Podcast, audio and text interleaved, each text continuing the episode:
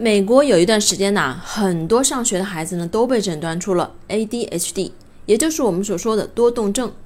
他们都需要用药物来治疗。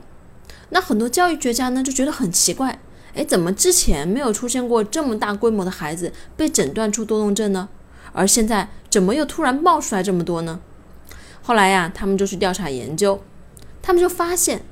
自从把儿童的成绩作为一所学校好坏的标准以后，就出现了大规模的多动症儿童。那么这些孩子呢，都是由老师向家长提出要带孩子去医院做诊断的。后来呀，教育局就不把孩子的成绩与学校挂钩后，这些之前被老师认为是多动症的孩子就奇迹般的好了。其实呢，就是当孩子行为不符合学校规定的时候，学校就会说这个孩子病了，或者说这个孩子有缺陷。但是呢，病的往往不是孩子。而是教育制度，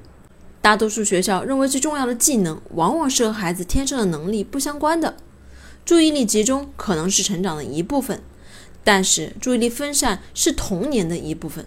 除了真正被患病的孩子需要治疗，其他被误诊的孩子更需要多样化的教育模式，而不是把责任推给孩子。